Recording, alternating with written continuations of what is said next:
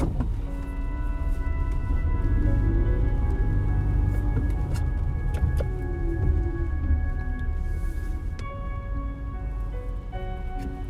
いどうもこんばんはでございます、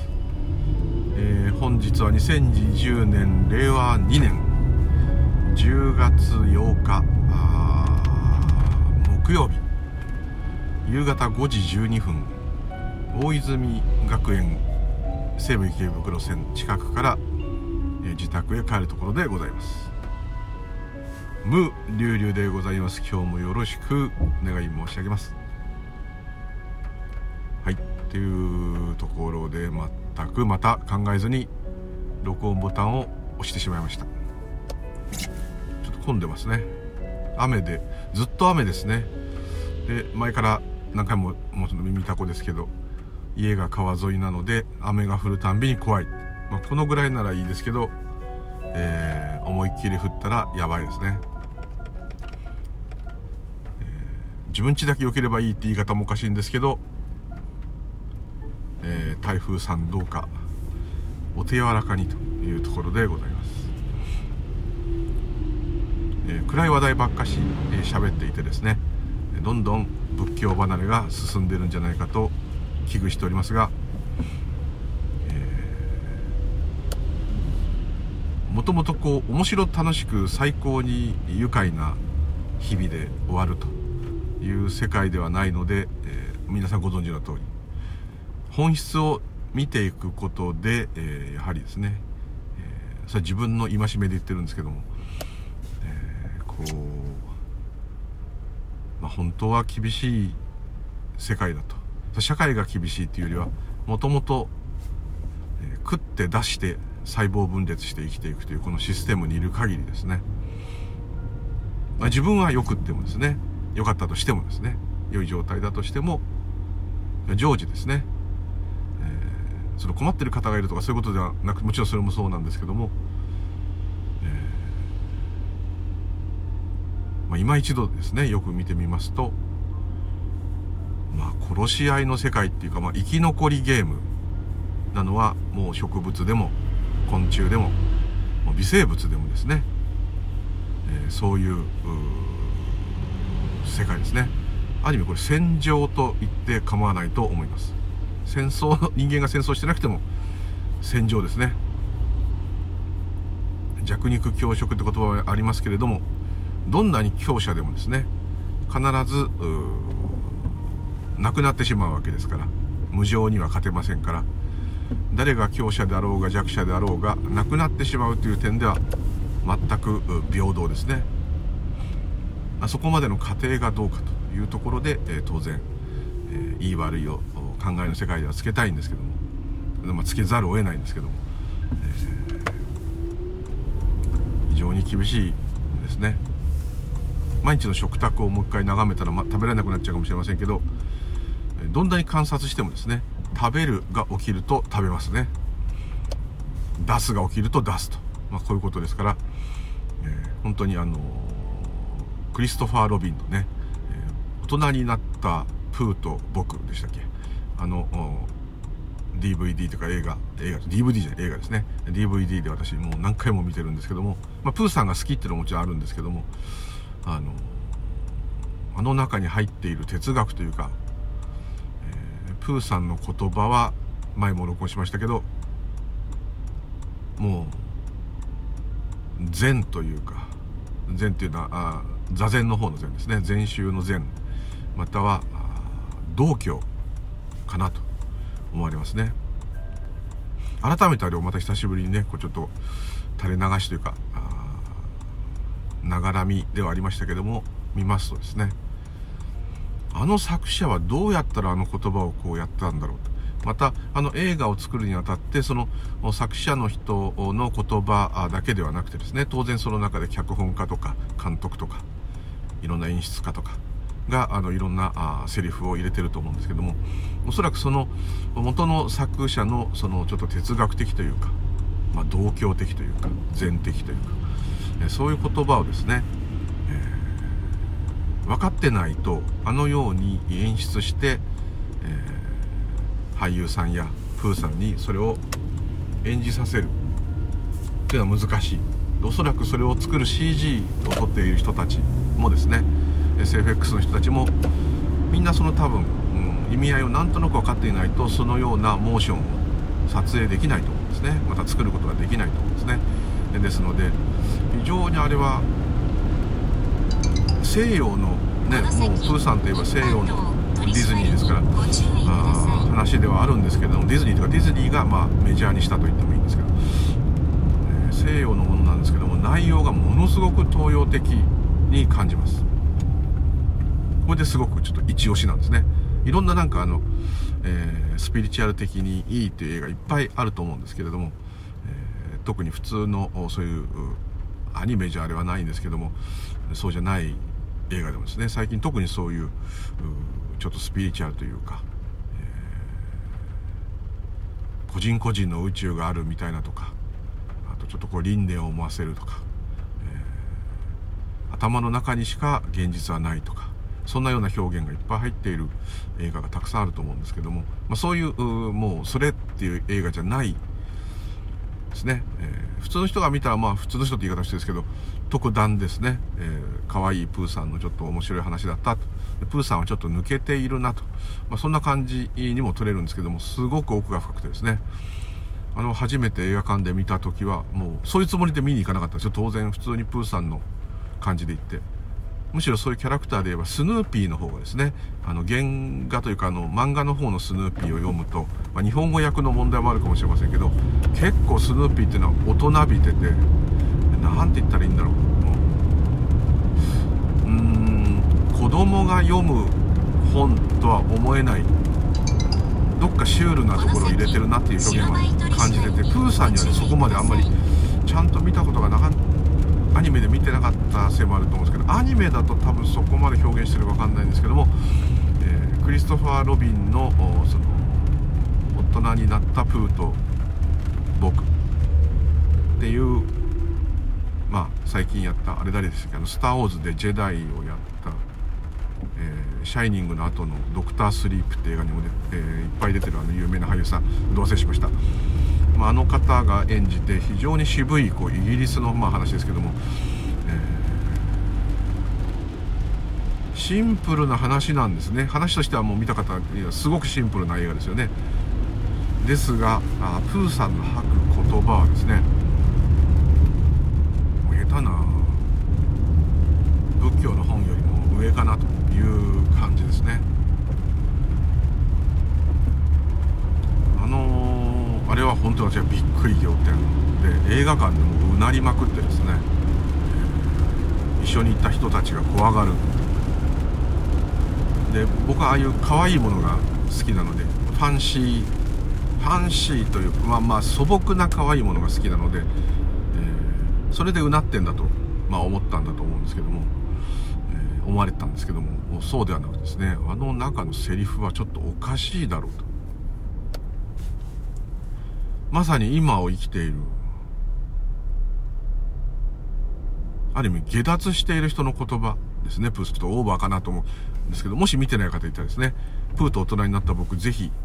多分 Amazon プライムとかのも今見れると思うんですけどね見ていただけると特にこういう筋筋門の方々はですねおーって絶対間違いなくうなると思います。まあ、んまり言っちゃうとね、あれ面白くなくなっちゃうんですけど、まあ、プーさんの言った中でもまあすごいと思うのは、こう、なんて言うんだろう、量子物理学的っていうかですね、なんと言ったらいいんだろう、瞬間しかない、または自分がやっているんではない、自分が自分を動かしてるんではないっていうことが完全に分かってる。例えばですね、えー、どっかあロンドンイギリスのロンドンの街にプーさんがあの100エーカーの森から移動することが起きると、まあ、クリストファー・ロビン主役の男の子の大人になったおっさんになった状態のクリストファー・ロビンに会いに行くっていうシーンがあるんですけどもその時も普通は普通の、まあ、人間界の考え方で言えばあそうだクリストファー・ロビンに会いに行こうと、まあ、思いますね。昔の、まあ、プーさんってぬいぐるみですから昔のぬいぐるみの主人だった人にもう何年も会ってないから会いに行かなきゃと。で会うために僕はロンドンへ向かっていくと。でロンドンに行って、えー、クリストファー・ロビンを探すなりなんなりと、まあ、こういうことになるんですけども、まあ、確かにその100エーカーの森っていう存在してるかしてないか分からない不思議な世界から、えー、ロンドンのクリストファー・ロビンに会いに行くわけですから当然あのー、ちょっとそこにはファンタジーな設定は入ってるんですけども、えー、クリストファー・ロビンをですね探しに行ってそのロンドンに行くことをプーさんはですね移動が起きる。どこかへ行くことが起きるとどこかへ行くよっていうそれ一見同じ問答をしてるかのようなですね。ちょっとこう抜けた言葉なんですけどそれは違うんですね。僕がクリストファー・ロビンに会いに行くよではないですね。プーさんがどこかへ行く用事っていうかですね。どこかへ出かけなきゃいけないよっていうことが起きるとって言い方がですね。もうすでに。普通そういうお出かけが起きると出かけるよって言わないですよね。これこれこれのために出かけるよ。どこどこどこへ行くために出かけるよ。って言いますよね。ところが移動が起きると移動するよ。ってまず言うんですね。これはですね根本と下脱者の言い方ですよね。その時点でぶっ飛んだんですけどそれはたまたまそういうセリフかなと思うじゃないですか。全域にわたってそれです。気持ちをストレートにね言いますね。でクリストファー・ロビンが昔ね君と会った頃の少年だった僕とは違って今はこんなもうね子供もいるおっさんなんだと。だから全然違うんだよってこう言った時にクリストファー・ロビンはクリストファー・ロビンのままだよ。ちょっとシワが増えたけどみたいなこと言うのかな。なんかそういうこと言うんですね。君は君のままじゃないかこれは変化してないって言ってるんではなくって変化も何もへったくれもないだろう。ある意味無常を超えてるんですね。これ下脱してないとそんなことは絶対に言えないですね。姿形が変わろうとクリストファー・ロビンはクリストファー・ロビンとして今人間やってんだろうと。君は姿形で変わったっていうけど君は君なんだということですね。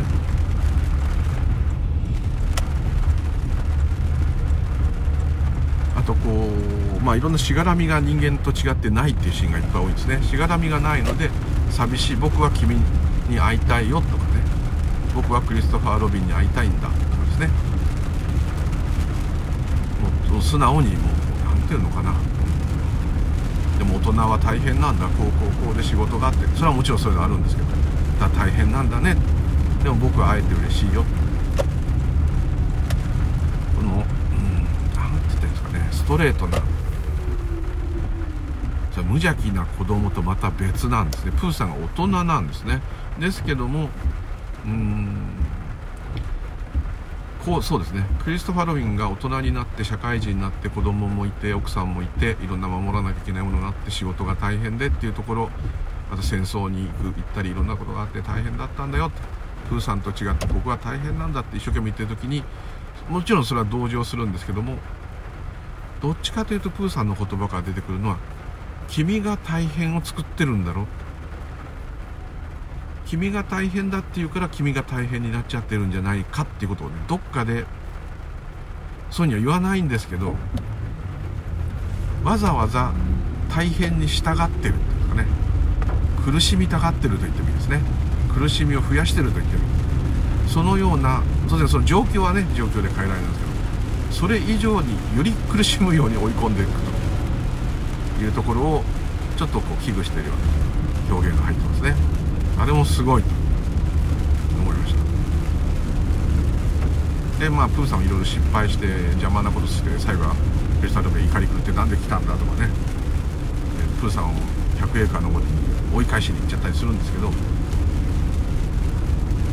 でもプーさんはその娘さんが仕事で全然パパが遊んでくれないこととか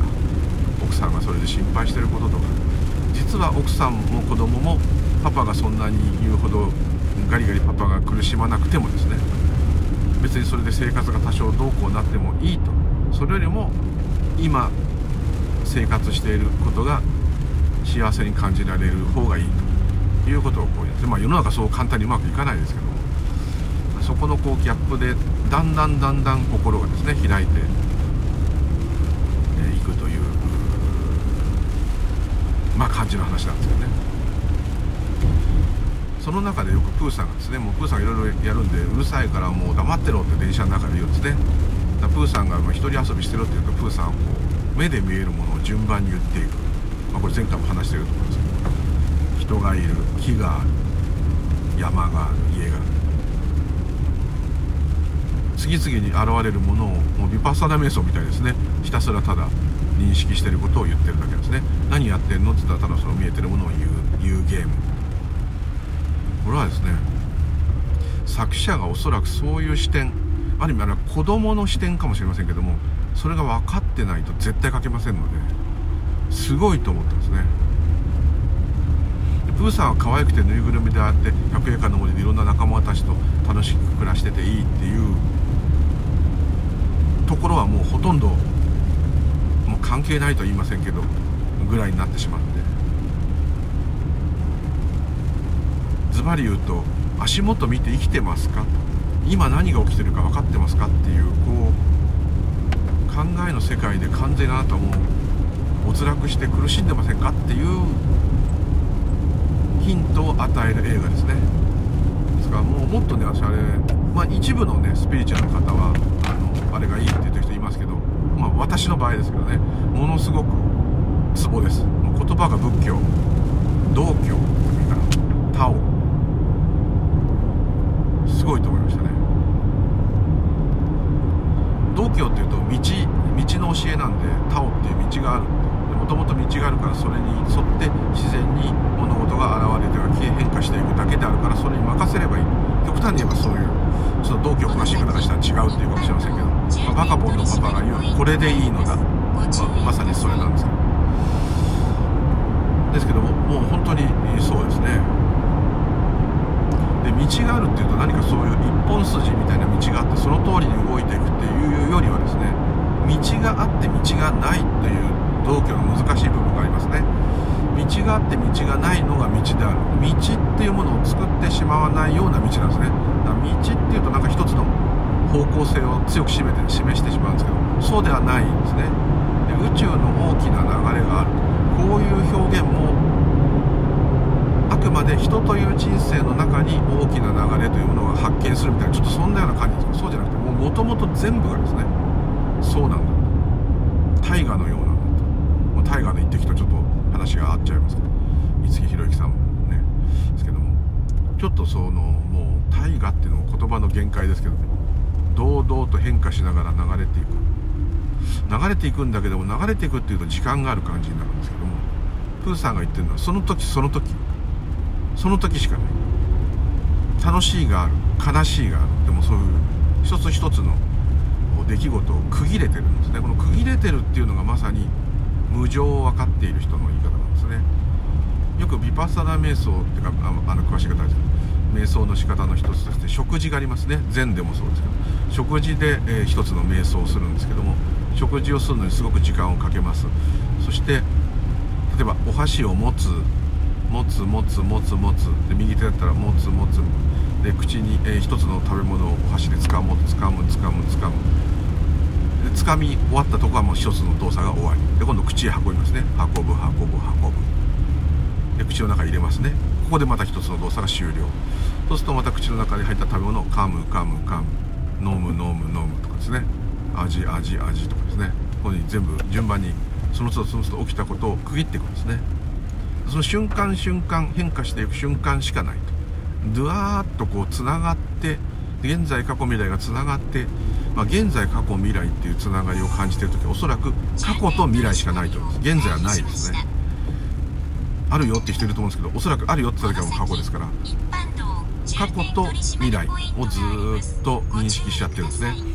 でそれをわざわざ区切ってですね口の中入れたら噛む噛む噛む今度味がしますね。味味味。だ飲まなきゃいけないですね。飲む飲む飲む。で嚥下して飲みますね。で飲み込んだらまた箸を持って、えー、持つ持つ持つ。掴む掴む掴む。運ぶ運ぶ運ぶ。これこれが一つ一つの動作です。口の中に入れる入れる噛む噛む噛む味味味飲む飲む飲むと。こうやってゆっくりゆっくり時間をかけてなんか45分ぐらいかけてとか言いますけどじっくりわざとその修行として食べる絶対喋らないしテレビ見ながらとかそうじゃなくてそれだけに徹底的に集中する。美味しいって出てもですね美味しいはほっとく。それは個人の認識なんで美味しいかまずいかも放っておく。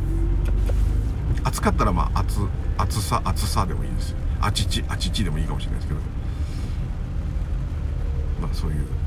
ことするんですね。一つずつの動作が切れていて一個ずつ一個ずつがつながった動作ではなくそうじゃないと普通はつながって食べちゃうんでちょっと意識してたとしても食べる食べるうまいうまい食べる食べるうまいうまい噛む噛む飲む飲むって、ま、できるかもしれませんけど全部がこう一連の動作としてつながっちゃうんですね。それをわざわざぶった切るわけです。ぶった切ると一つの動作が完了すると次の動作が出る。次の認識が現れると次の認識が現れる。まあ、こういう、まあ、訓練なんですけども。まあ、普通にあの座って瞑想しててもそうですね。お腹が出たり引っ込んだりお腹が出たり息してる息してる。膨らみ膨らみ。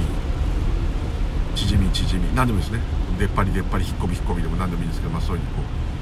う呼吸してたらこう。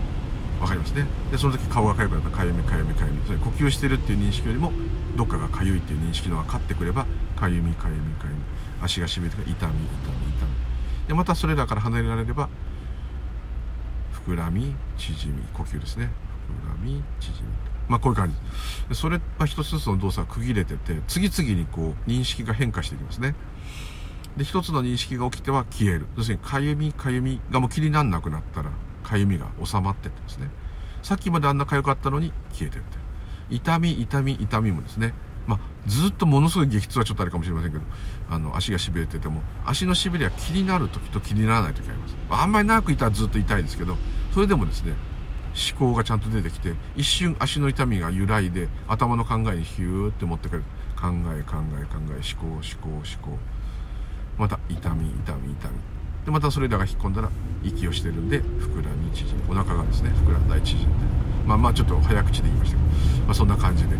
やるんですけどその瞬間瞬間を区切ってですね、えー、その状況を認識していくっていう認識しているっていうことにこう気づくとですねでこれがプーさんは自然にもう出来上がってる人の喋りというんですかね。物事が起きて認識するからそれが起きたと分かるんだ。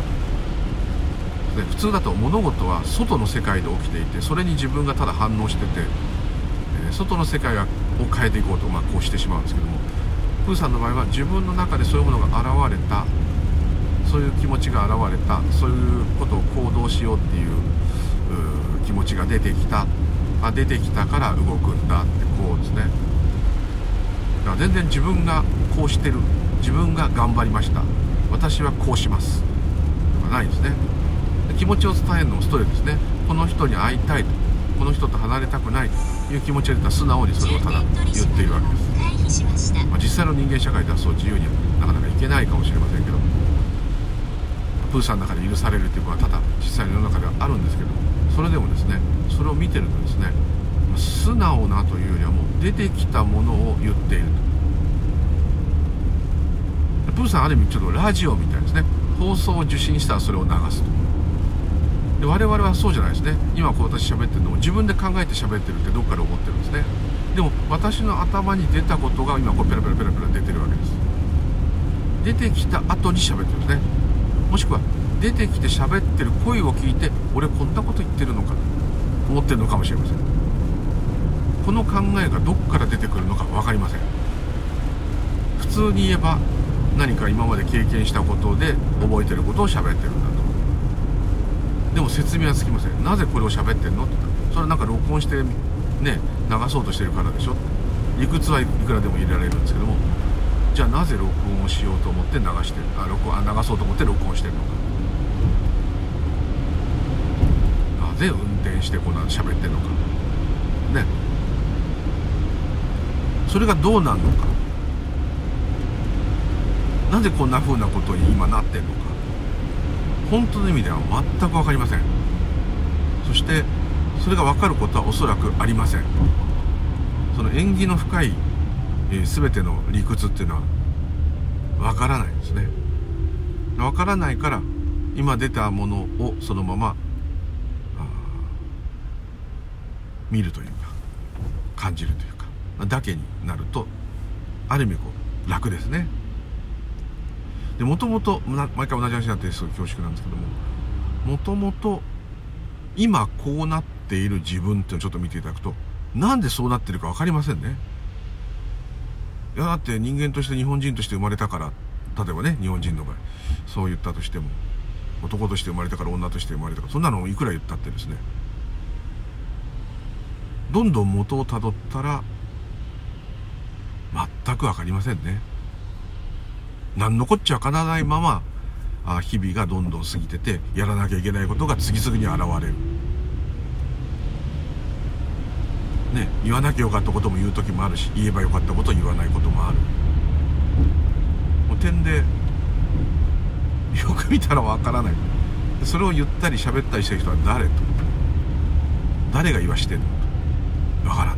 だってもともとこういう生物になってることもわからない。すごくいろんなことで科学的に研究して分かるような気がするんですけども、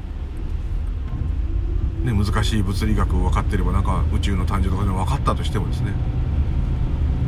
なんで誕生したのか何でもいいですよ。ビッグバンならビッグバン。なんでビッグバンが起きたのか。こうこうこういうふうにして起きたんだ。その本当の理由は絶対に分かりません。なぜなら理由がないからだと思います。で理由がないとこでなんでこんな笑ったり悲しんだりしなきゃいけないのか分かりません。でも人間社会の中のいろんな常識を当てはめて、えー、そこにどっぷりいけば考える世界にどっぷりいけばそんな疑問は出ないでいやもう自分は日本人でこうなんだからこうやんなきゃってもそこばっかしになれますね。でもそのままでまあそのままでももちろんいいんですけども。まあこんな余計なことが気になるようになっちゃったから余計いろいろ考えが出ちゃうのかもしれませんけれども。なんで今こうなってんだっていうところはやっぱりですね。誰もが隠してるかもしれないけれども特にこの「私」という自我にとってはなぜ私というものはここにいるのか。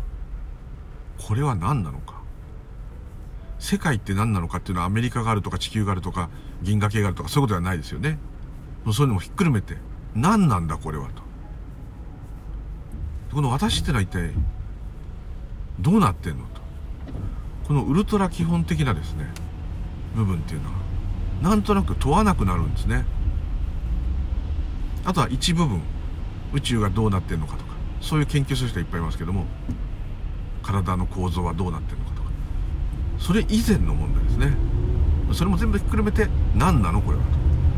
という回答がないんですね。それなのに日々いろんなことに邁進できると。生まれちゃったんだからしょうがないじゃんね。済ましちゃうと。ここはやっぱりですねもう贅沢物言いでですね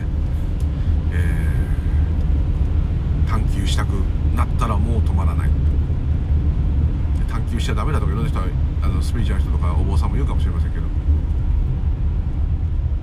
たまたまそれが分かった人以外はみんな探求してたでしょと、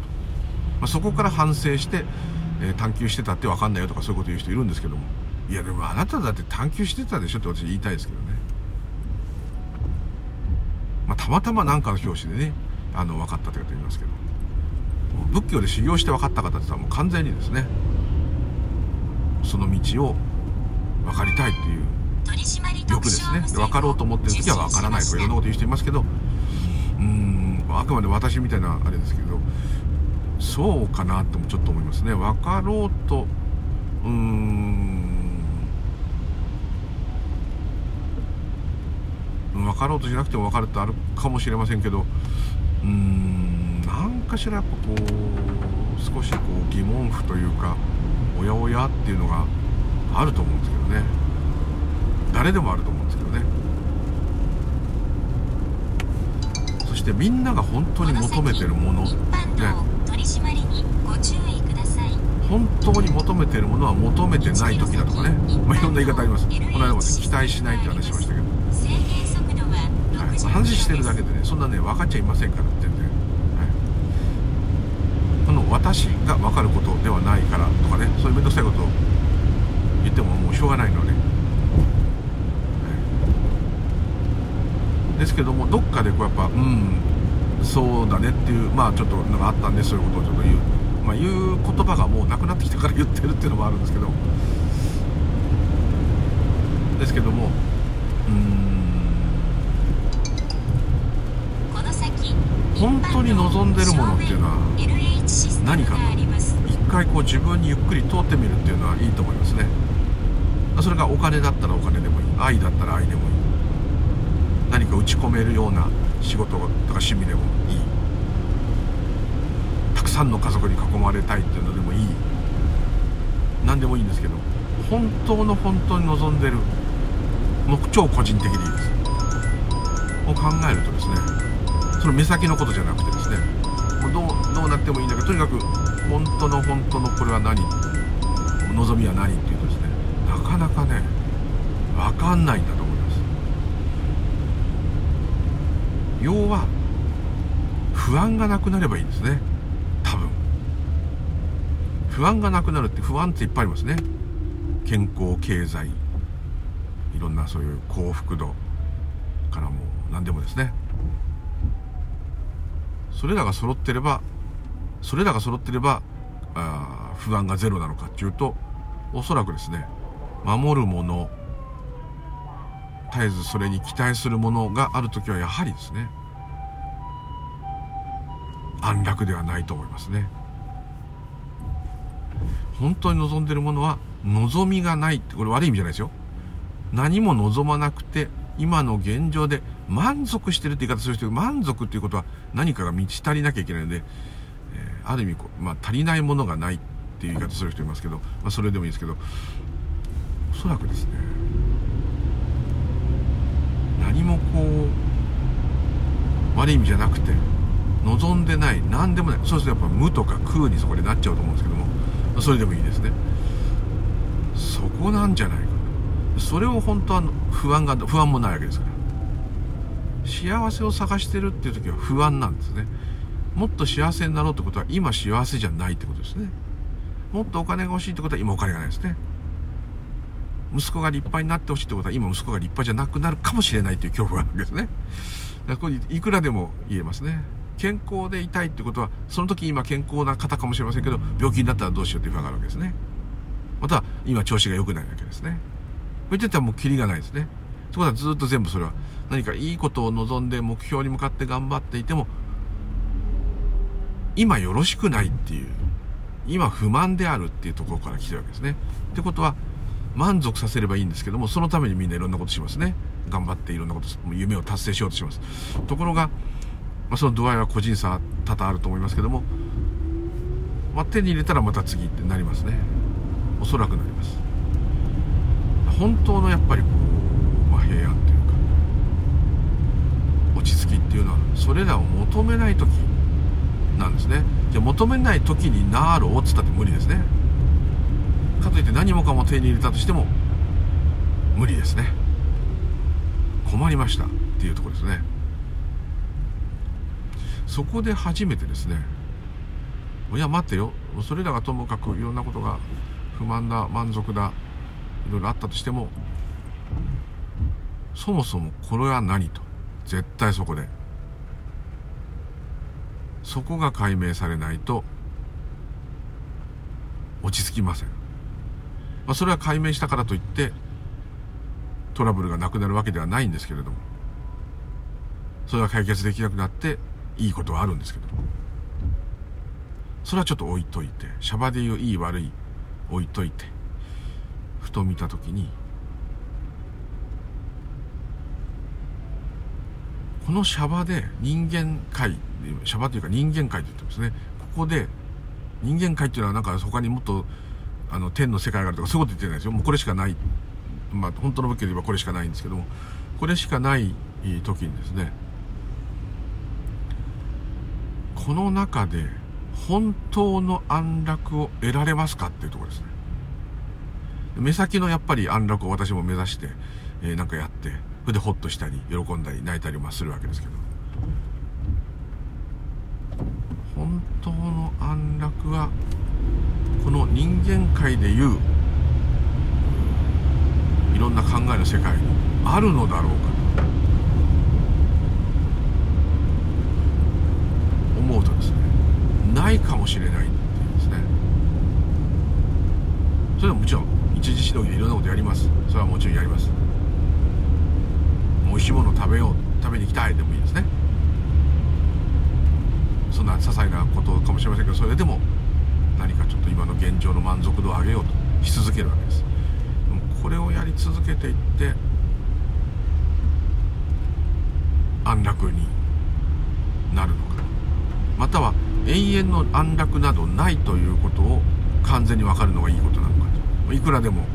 言い方はあるんですけど。一つやっぱそこがきっかけになると思います。まあどんなこんなかっこいいことを言ったってですね思いますとか言ってるくせにですねもう目先のこといろんなことが心配であれが欲しいこれが欲しいあります。こう思われたいああ思われたいこういうふうにしたいああいうふうにしたい出ます。はもう私というものはそういうものでできてますんでそれがなかったらもうね生きブッダですから。生きブッダというかブッダですから。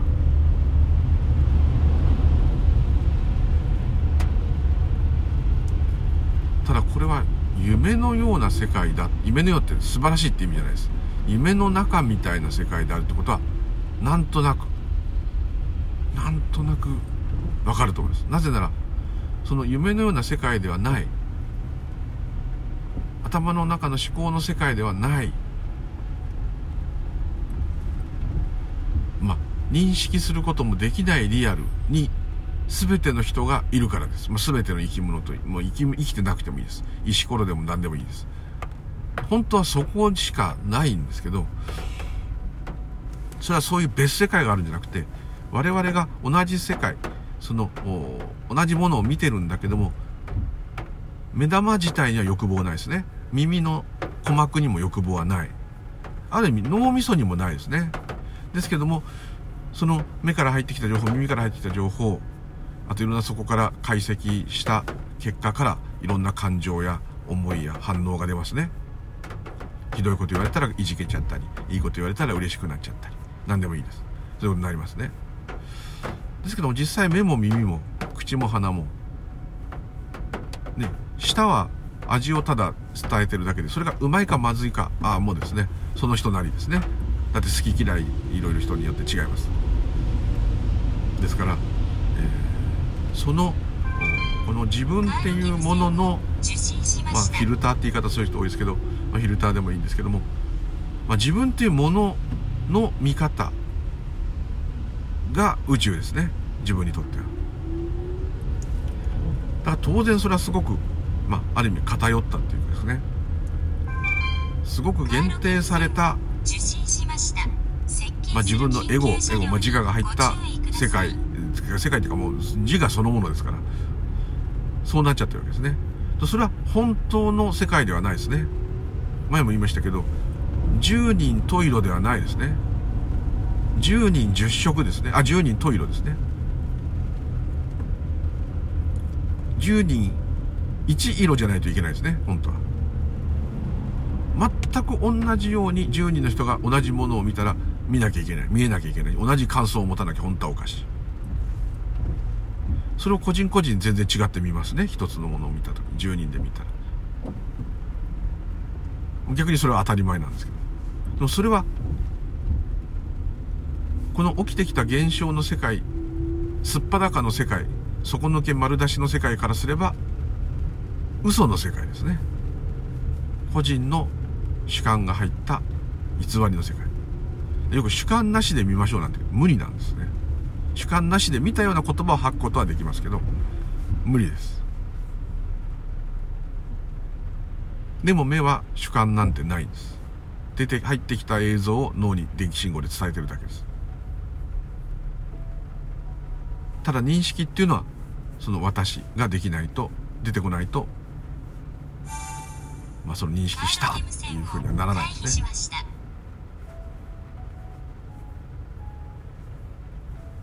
ふるさとっていうのは今すでにふるさとにいるわけです。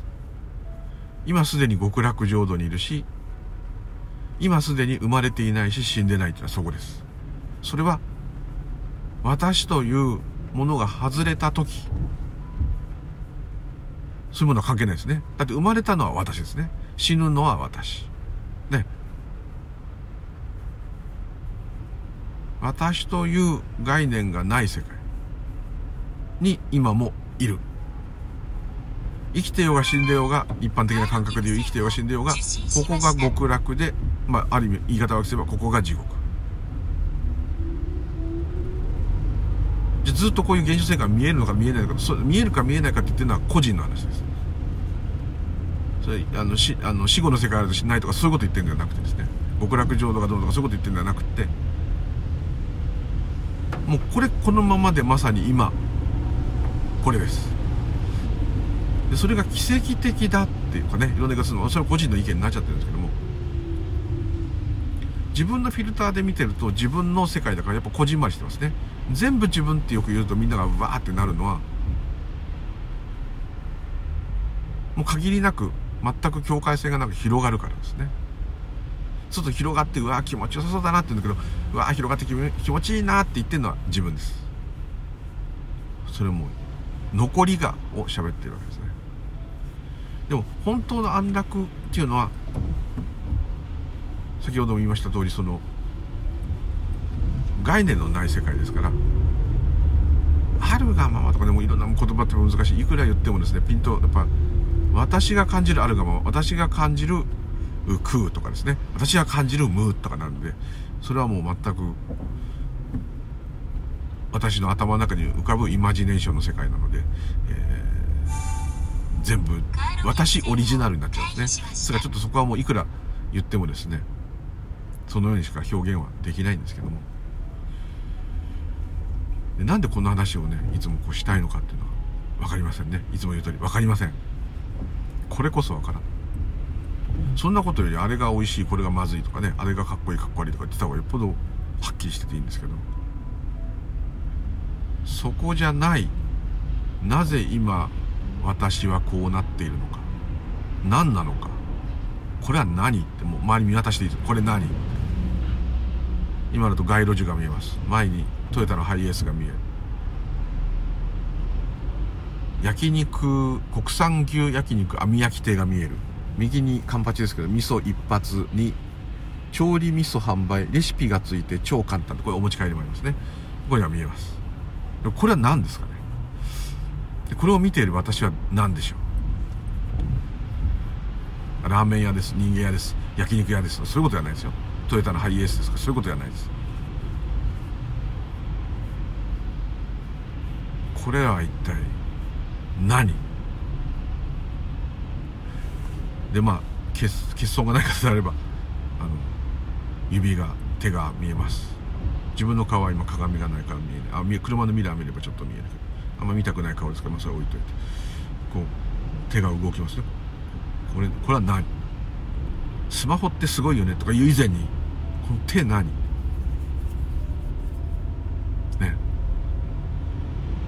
目玉から入ってきたいろんなこの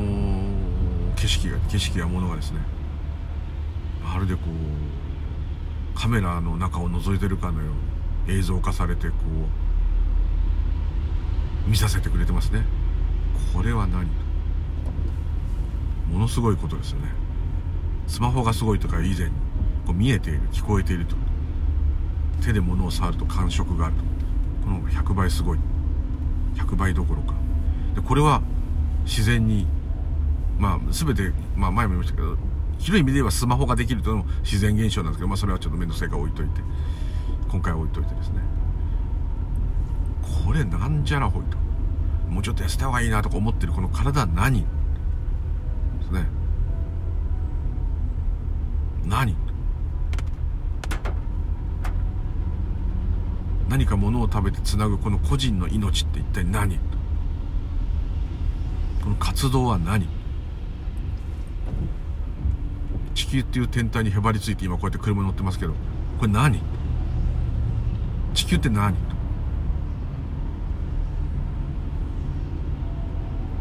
それが全部分かってですね。全部納得できててこういるんだったらなんか分かんないですけどしょうがないとかですね。ある程度こうなるんですけど。そこが全く抜け落ちてるんですね。だから基本的に言えば一番大切な部分がない状態。でみんな生きてるわけです。これはおっかないです。で動植物はおそらくですねそこを考えないですね。考えないっていうのは概念がないんですからある意味そこの疑問はないですね。だからただ生きているっていう点では動植物の方が100倍仏様に近いですね。なかなかただ生きているっていう状態にねなれないんですよね。まあなれないんですけどね。でもいろいろ自分で毎日こうやってああやってこんなことが起きたあんなことがあってあれが大変でとかこれが面白くってってやってるんだけどよくよくよくよくよくよく見るとうんどうもわからないまま自然に暮らしているなと。いうところにしか答えがいかないんじゃないかと思うんですね。宗教がどのとかそういうの全部置いといてですね。そういう人間の考え方の世界全部置いといて素になってですね。まるで自分がもう目から入ってくるのを撮ってるただのビデオカメラになってですね。見るとですね。歩いてる人もいようが車があろうが、まあ、前に立教が見えます街路樹見えます信号が見えます、えー、今絹田2丁目っていう信号が見えます、えー、株式会社ランドフローラさんが見えます。レンタカー日本レンタカーが見えます。とかね意味をこつければいっぱいありますけど。普通に暮らしてれば何のこともないいつもの帰り道ですがちょっと視点をずらすだけでこれが一体何か全く分かりませんね。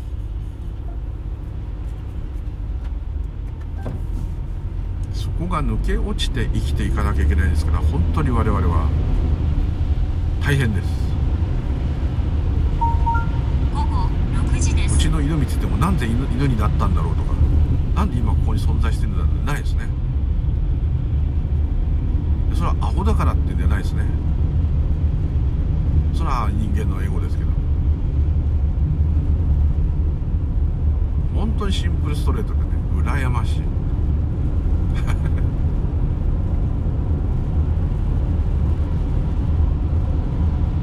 ですけどもまあ本当の安楽とは何かとか本当の安堵できるところはどこかとかいちいちそんなことはワンコは思わないでいいですね。そこはいいですね。でもそこにもしこのシャバから完全に下脱っていうことが可能なんであればですね下脱するのはこの私が下脱するんじゃないですよこの、まあ、エネルギーっていうかね。活動。これの概念から離れるわけです離れるっていうと離れるまた自分がいるってなっちゃうけど離れた時には自分がいないのでまあなくなっちゃうってことですね。消滅しちゃうと寂しいっていうのはまさに自分の考えですね。もともとないものがあるというふうになっていますので消滅もへったくれもないんですけどまあまあまあまあそこはですね非常に面倒くさいところなんでちょっと言葉でいくら言っても余計話せば話すほど変になっちゃうと思うんであれですけどなんとなくどっかでニュアンスが雰囲気があればと。そして同時にですねこれは不思議なんですけどもこれは自我にとって私というものにとってのあくまで感覚だと思うんですけどもそういうまるでこうねなんか自我を否定するような言い方になってそういうことではないんですけどまあそういう表現としてもなるんですけどそうなるとですねまあ私の場合は逆にこの世界がすごいとお疲れさんだと全てのものがです。そういう気持ちがちょっと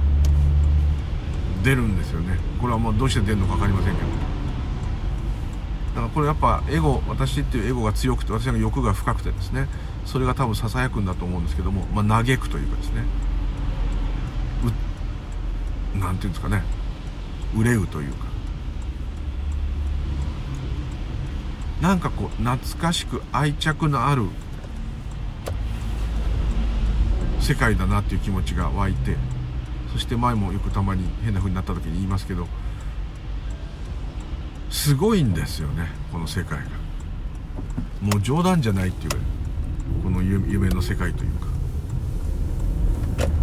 考えがちょっと離れるとすごいと。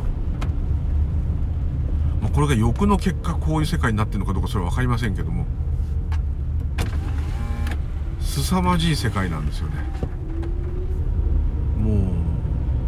理解することは絶対できない。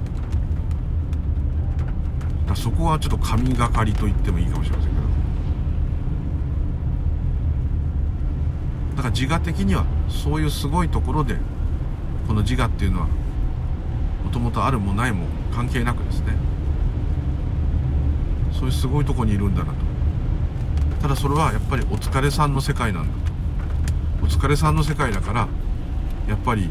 生きとし生けるものだけじゃなくても全てのものにですね、感謝っていうのはちょっと言い過ぎですけどそういう感謝すべきようなことをしてくれるものに対しては感謝という気持ちはもちろん湧きますけどまあ錆びついたネジ1本でもですねよーく見るとですねなかなかにこう愛着があるっていうかすごいっていうか自分と同じって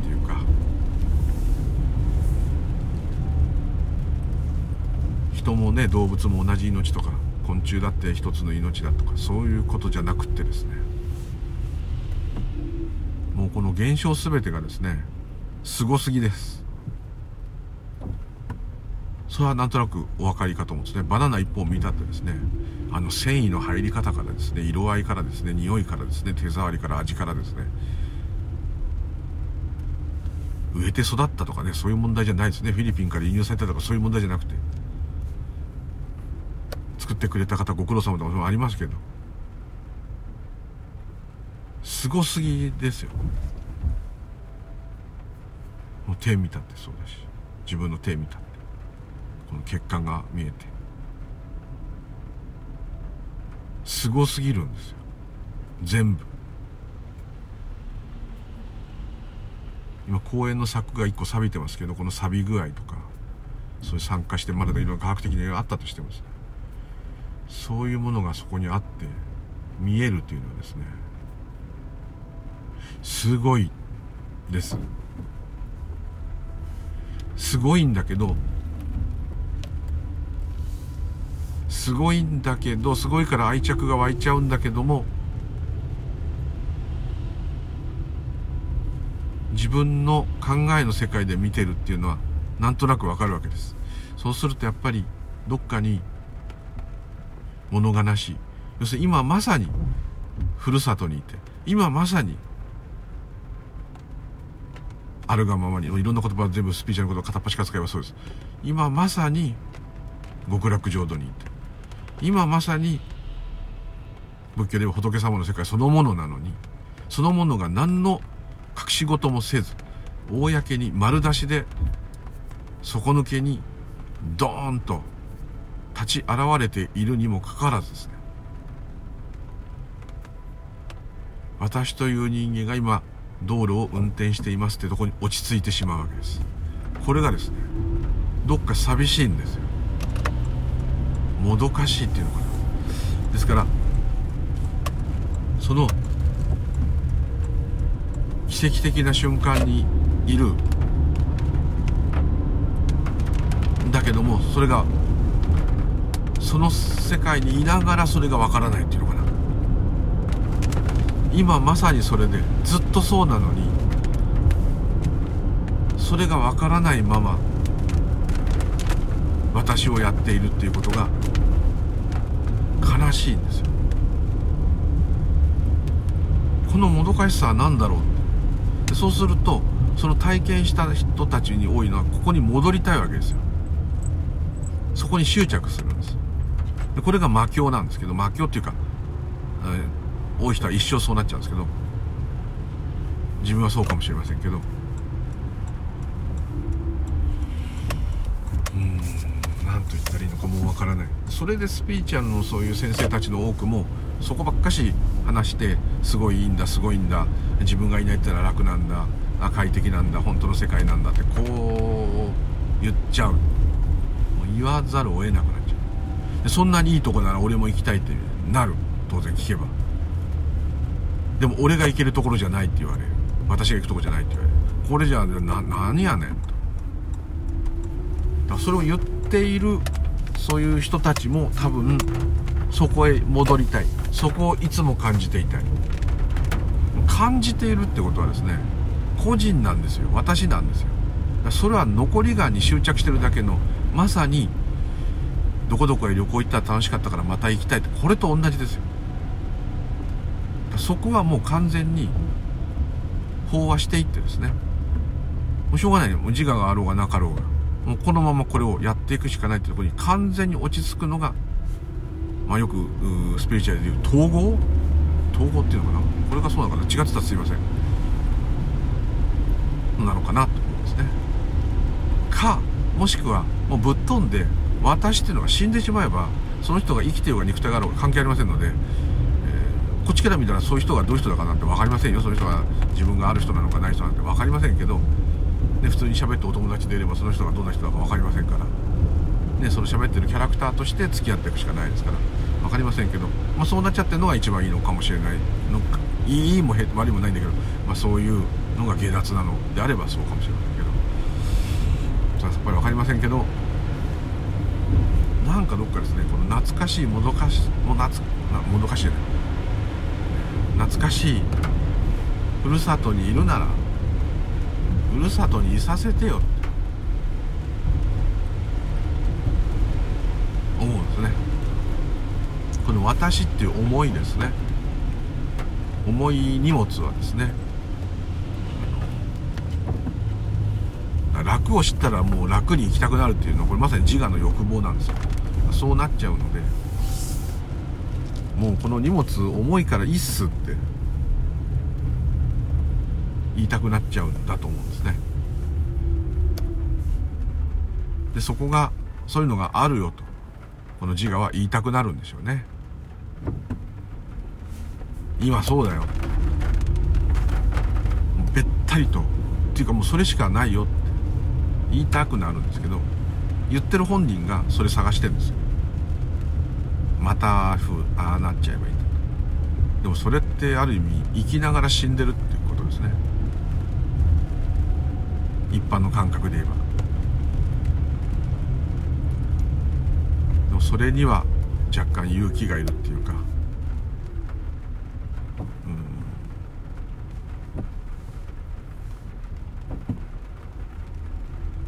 だってね死にたくないっていう気持ちの根源が自我ですから。いつものような話で申し訳ないですけ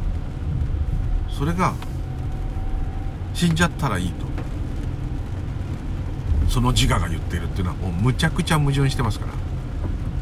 真逆ですから。それはもう完全に方便ですね、今自分を戒める話ばっかりして申し訳ないんですけど。これがジレンマになります。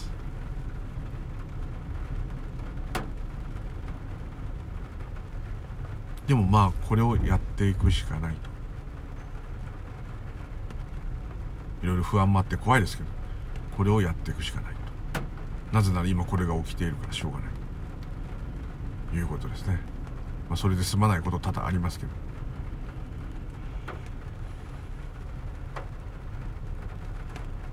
でもこんないらぬ考えや心配がないというかないってっていうとそういうのがない世界ってなっちゃうかな。ないっていうのは、もう全部ないってことですね。全部ない世界が、に、まさに今いるんだという確証はですね、あると思いますので、非常にこの私という気持ちからは矛盾している言葉ですけども、間違いなく全ての人物もう何でも全部それです。ですのでだから心配しなくていいよなんていうことは私は言いません。逆にそういうところだからいろんなことが自在に起きる。本当の自由っていうのは悪いことも自由なんですよ。悪いことするのが自由なんじゃないですよ。悪いことが起きるのもいいことが起きるのも自由な世界です。ですから本当の自由っていうのは何でもありって意味ですからネガティブなことも起きる。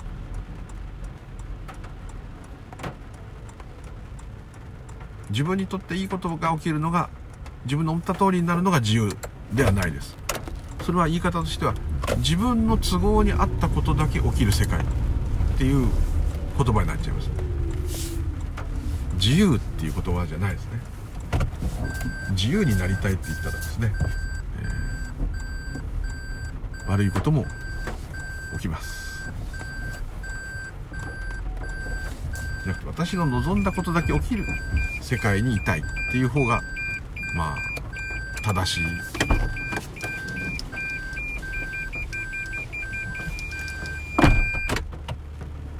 ですね。これ自分に戒めで言ってるんですよ。自由になりたいとかねもっと自由に生きていきたい。誰でも思います。それはでもやっぱり正直に言えば自分にとってラッキーばっかりの人生になればいい。という自由ですね。それはないですね。この世は自由だよっていうのはそういう意味ですね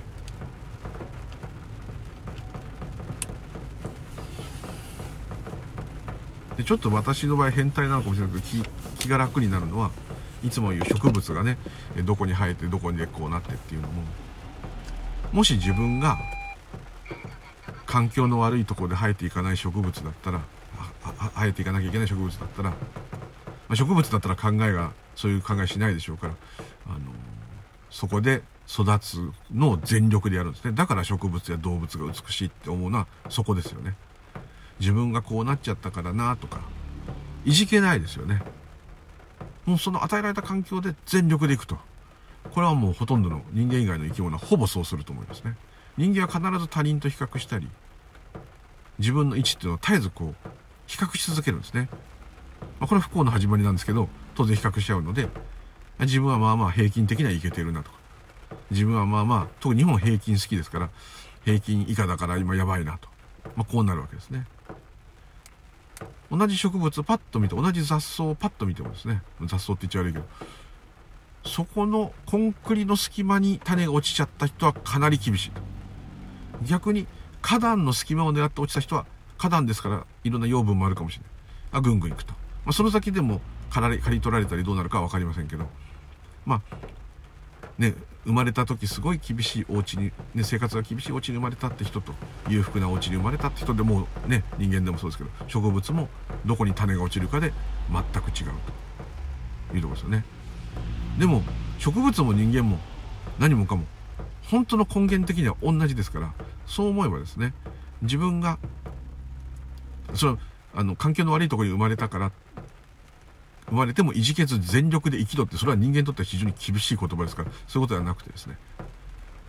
どっかでしょうがないんですよ。それは植物だってそうなんですよ。栄養の少ないところに種が落ちたから大きく育てない。また枯れてしまう。ある人はすごいいいところに落ちたからものすごい生えて仲間も子孫も増やせないと。ことがあるかもしれない。でもですねそんなのは人間の感覚や比較論から出ただけであって植物さんにとってはそんなものは何にも関係ない。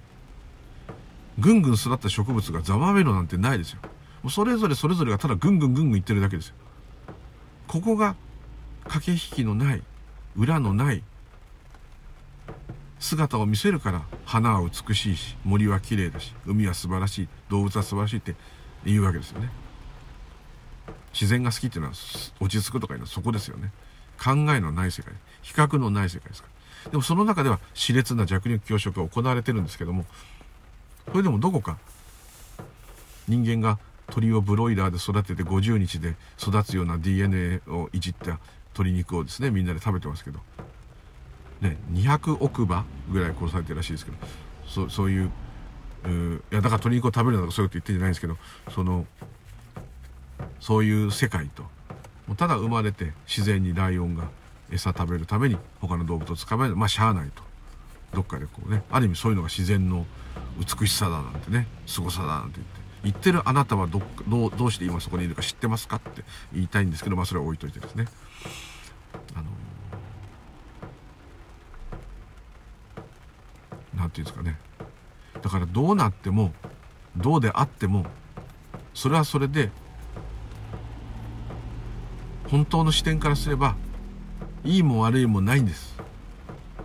ただ幸せか不幸かって人間は比較してジャッジして自分の位置をいつも確認してますからその私という感覚は絶えず幸せになったり不幸になったりと繰り返します。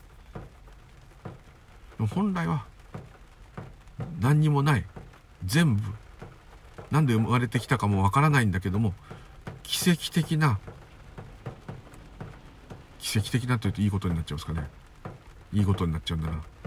そういうにしか言えないんですけど。もう一般のよくスピリチュアルの人は言う通りですね。もうどうであってもいいってことです。どうなっちゃってもいいって言ってるんじゃないですよ。どうであってもその人はそれでその人がそうでないと宇宙が成り立たない。一枚の布ですから宇宙。その布を構成するために一見ものすごいかわいそうな方もいればめちゃめちゃ良さそうなずる賢い人もいればなっちゃってるんですけどでずる賢い人はともかくその惨めな方になっちゃったらそんなの冗談じゃねえやってらんねえよって当然なりますけどもうちょっとそこだけもう一瞬でも置いとけば一枚の布を構成するためには端っこもあれば真ん中もあればよれてるとこもあれば汚れがあるとこもあればないとこもあればそれで布が一枚できるわけですからでもその人が一人いないだけでどんな人でも一人いないだけで布がほつれてしまうんですね。これお釈迦様の説法ですけど。なんか縁っていうので全てが影響し合ってつながっちゃってますんでつながってない人はいないんですね。宇宙とつながるとか本当の自分とつながるとかよくスピリチュアルで言うんですけどそこは私は全く納得できなくてつながるも何もですねあんたが宇宙なのにどないすんねんと。本当の自分を取り戻そうっていうのは本当の自分っていうのはないんだから。本当の自分っていうのはもし取り戻したらそれ全てなんだから。死んじまいますよってことです。消えちゃいますよまあいいんですよ。それが下脱ですから。それはそれでいいんですけど。本当の自分も何も本当の自分を探してるその時のその方もその方がそれでまさにそのままで宇宙そのものなんですね。なんか探さなくていいって言って探したい方は探したらいいんです。って言うと探すのがバカみたいって言ってる人たちはそういうことじゃないんです。よそういうことではない。どうあってもですね。それでいいも悪いもない。それなんです。も うすごいめちゃくちゃな。自分で何言ってんだろうって。はい。それでもそういうことが分かろうが分かる前がそれでも泣いたり笑ったりするんです。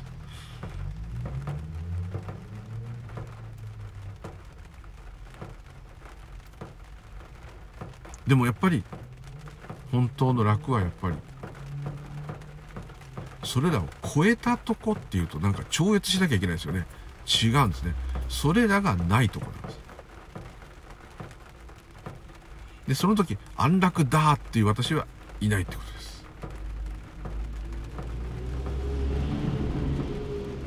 ちょっと変な話になっちゃったすいません、まあ、毎回変だからまあ